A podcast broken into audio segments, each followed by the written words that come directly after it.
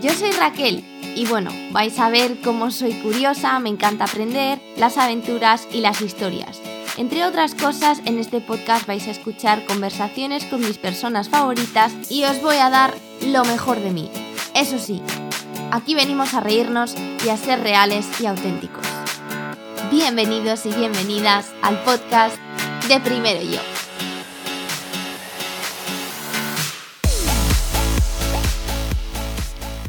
Hola pequeños aguacates, bueno, este es un capítulo súper sencillo que simplemente quiero que lo tengáis pues como una pequeña guía, porque he recibido esta pregunta en muchas ocasiones y sé que hay muchos, como ya lo hemos dicho alguna vez, que tenéis ahí el cuaderno en el cajón olvidado sin saber qué hacer con él.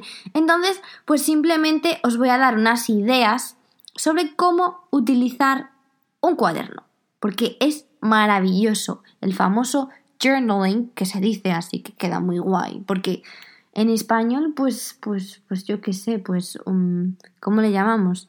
Escribir, sí, pero escribir se puede escribir de todo, sería como un cuadernear. Ay, Dios mío, yo y mis palabras. Entonces, vamos a aprender qué podemos hacer con un cuaderno para cuadernear. Suena so wrong. Pero bueno, em, vamos a ver. La primera manera que os propongo de utilizar el cuaderno es como cuaderno de gratitud. ¿Y en qué consiste esto? En crear un hábito de todos los días, o por lo menos casi todos los días, de escribir la fecha y tres cosas por las que estamos agradecidos. Que te puede decir, escribe 10, ¿Qué pasa? Que si te digo escribe 10, lo más probable es que el tercer día ya no escribas más, porque me vas a decir que no tienes tanta imaginación, bla, bla, bla. Entonces 3 creo que es la cantidad perfecta para mantener el hábito, porque recordad que lo que importa es mantener el hábito, más que pues hacerlo de vez en cuando, ¿no? Os prometo que este hábito, bueno, ya lo sabéis, cambia vidas, mentes y de todo. Así que no lo tratéis como que, nada, tres cositas. No, no. Powerful de narices. Siguiente manera. El escribir tiene que ser algo que sepáis, o sea, como que ese es vuestro espacio, vuestro secreto, vuestro cajón, que nunca nadie va a mirar. ¿Por qué es súper importante esto? Porque si escribís pensando, hay igual alguien lo va a leer, o hay nunca vais a ser 100% sinceros. Entonces este cuaderno tiene que ser como no una basura, porque no estoy diciendo que estemos poniendo ahí todo lo que no nos sirva, al revés, sirve un montón, pero simplemente de manera pura y sin filtro, todo lo que queramos, para eso está el cuaderno. Entonces, otra manera, yo diría que es, por ejemplo, ¿cómo hago yo con la luna? Con la luna simplemente es una guía, no tienes por qué creerte que la luna te ayuda a agradecer, no, no, no, es una guía porque con esto consigues escribir dos veces al mes, una vez al mes haces intenciones y una vez al mes haces como una lista de gratitud y dejar ir lo que no te ha servido. Entonces, a mí esto me va genial, porque cuando llega la luna nueva, yo lo que hago es ponerme nuevas intenciones. ¿Qué quiero conseguir en este próximo mes? ¿Cuáles son mis metas? Cuanto más específicas, mejor, más fácil es. Y luego, ¿qué cosas, cuando llega la luna llena, qué cosas tengo que dejar ir? ¿A quién tengo que perdonar? ¿Qué hábitos he tenido durante este último mes que no me están llevando por el buen camino y que es mejor que los quite? Eso también lo escribo, porque parece que hasta que no lo escribimos, no. como que la mente no lo sintetiza, no sé. Y esto, de nuevo, igual que la gratitud, cuanto más específico, mejor. Y esto no lo he dicho en la gratitud, pero es verdad que. Nada, agradezco tener salud. Es mejor ir narrow, como específico, ahí como un alfiler estoy agradecido de que tengo los suficientes dedos de la mano para coger una pelota porque me encanta jugar con la pelota, por ejemplo. Así también conseguís que pues cada día haya una cosa nueva, porque si todos los días estoy agradecido de tener salud, pues sí, bueno, tu mente primero que lo toma como algo como pasajero y que se te acaban las ideas. Pero si vas a los dedos porque puedes coger una pelota, la próxima vez que cojas una pelota, tu mente va a ir y va a decir, oh, wow, mira, aquí están mis dedos, mis maravillosos dedos que me permiten coger la pelota, ¿no? Entonces ahí está el truquito. Vale, siguiente, ¿qué más se puede hacer? Bueno, otra cosa que yo hago con el cuaderno es cada vez que siento que hay algo que me da miedo o que tengo un bloqueo, lo escribo. ¿Por qué? Porque cuando lo estás escribiendo, lo estás dejando ahí.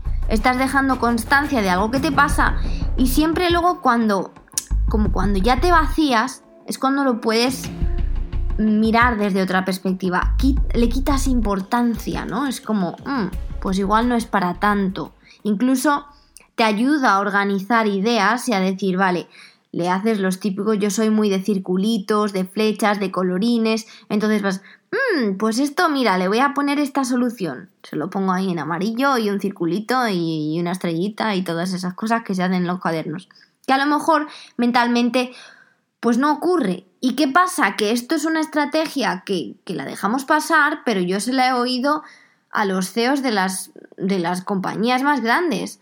La cabeza está llenísima de cosas y necesitamos vaciarla. Porque date cuenta que todo es información constantemente. Entonces, cuanto más puedas vaciar en un papel, mucho mejor. Cuanto más vaya en el papel y menos en tu cabeza, más ligero vas. Vas caminando sin mochila, como yo siempre digo. Entonces, cualquier problema, ¡Pum! Ahí está, lo escribo, bla, bla, bla, bla, bla. Ah, mira, pues igual no era para tanto. O igual vuelvo mañana, lo vuelvo a leer y pues me arregla algo.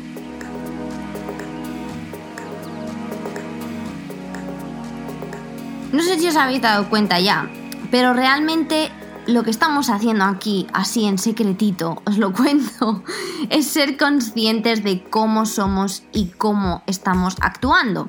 Porque a veces bueno, a veces sí, por no decir casi siempre, actuamos así como que la corriente nos lleva y vamos en piloto automático, ¿no? Pa, pa, pa, yo a esto respondo así, yo a esto hago así, esto me da miedo, esto no, esto tal, esto cual, pa, pa, pa, y nos, nos hemos perdido. Realmente no sabemos por qué estamos actuando como estamos actuando y no es hasta que nos empezamos a hacer estas preguntas o a ponerlas en un papel que es como, pero vamos a ver, ¿esto por qué lo he hecho así? ¿O esto por qué llevo 10 años haciéndolo de esta manera? quizá me tenga que plantear si realmente me conviene, ¿no? Entonces os voy a proponer un ejercicio que he hecho yo esta semana, porque aparentemente es un tiempo para esto, para cambio y para darse cuenta de estas cosas, que es el, em, es un ejercicio para el miedo, ¿vale? Entonces el ejercicio consta de tres cosas que la primera frase que pones es, tengo miedo a no sé, por ejemplo, que me rechace tal persona.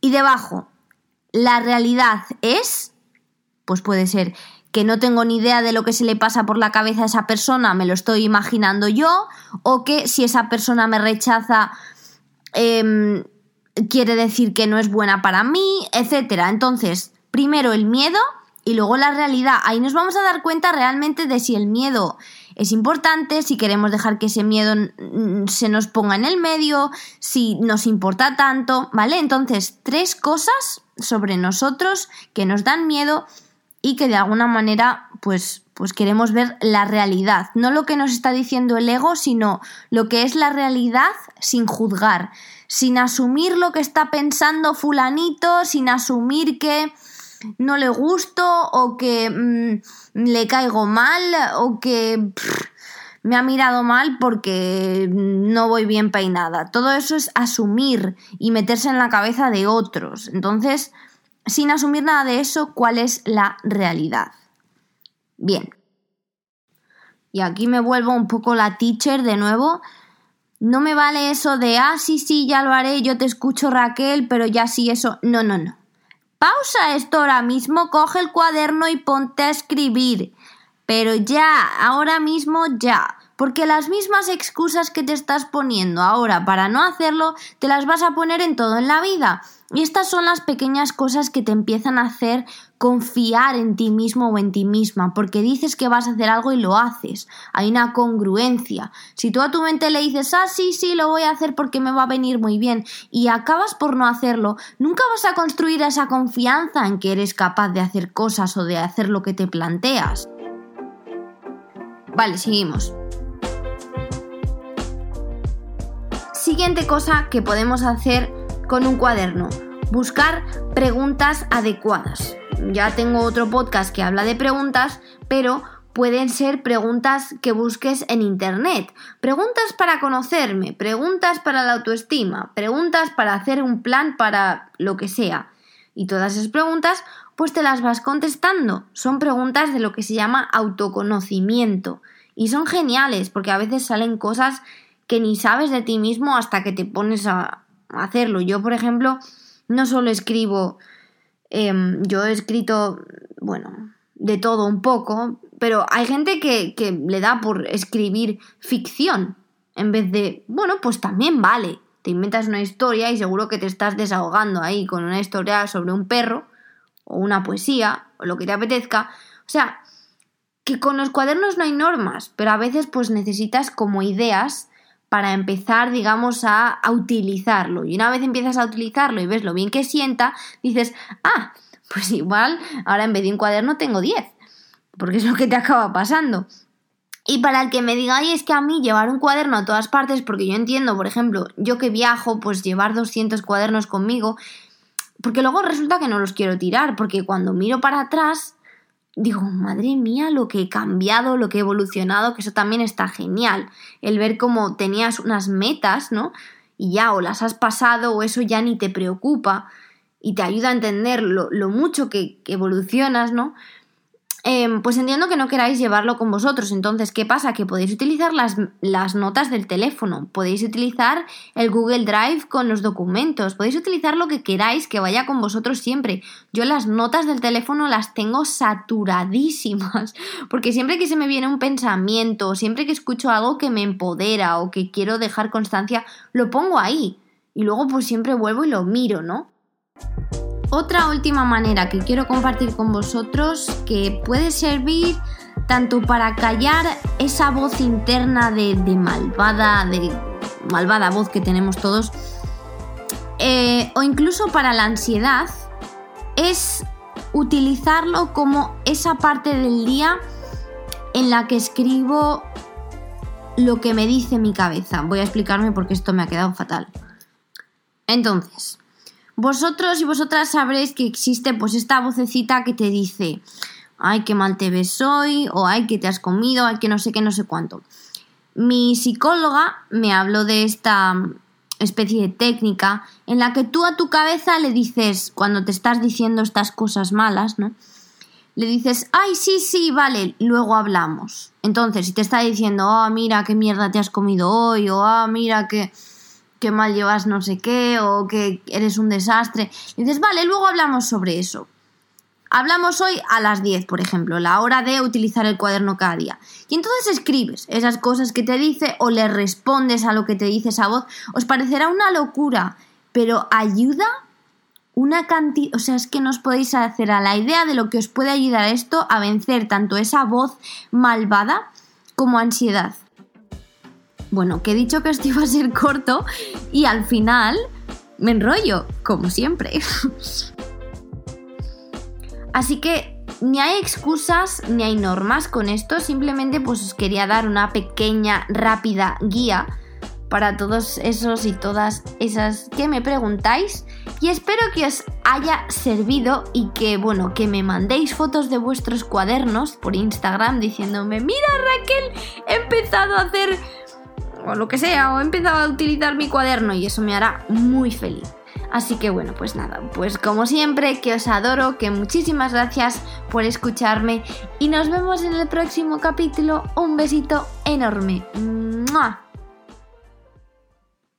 Oye Raquel, que otra vez te olvidas del Instagram me hable o el tuiteable.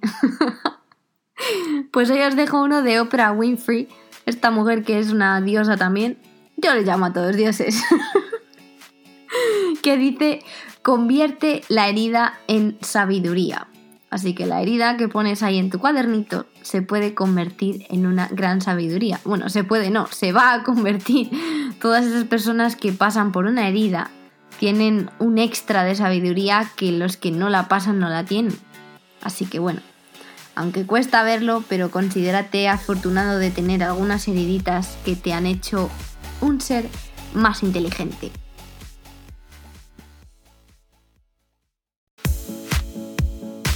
Y bueno, hasta aquí hoy. Espero que te haya gustado y asegúrate de seguirme en el podcast, tanto si es en Spotify como en Apple Podcast.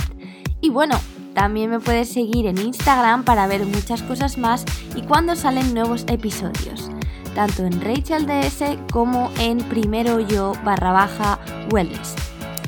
No te olvides de compartir lo que has aprendido, porque cuando tú aprendes, el mundo aprende. Cuando tú mejoras, el mundo mejora. Y cuando tú te quieres, el mundo te quiere más. Ah, y una última cosa. Que sepas que eres especial y que solo hay uno o una como tú en este mundo.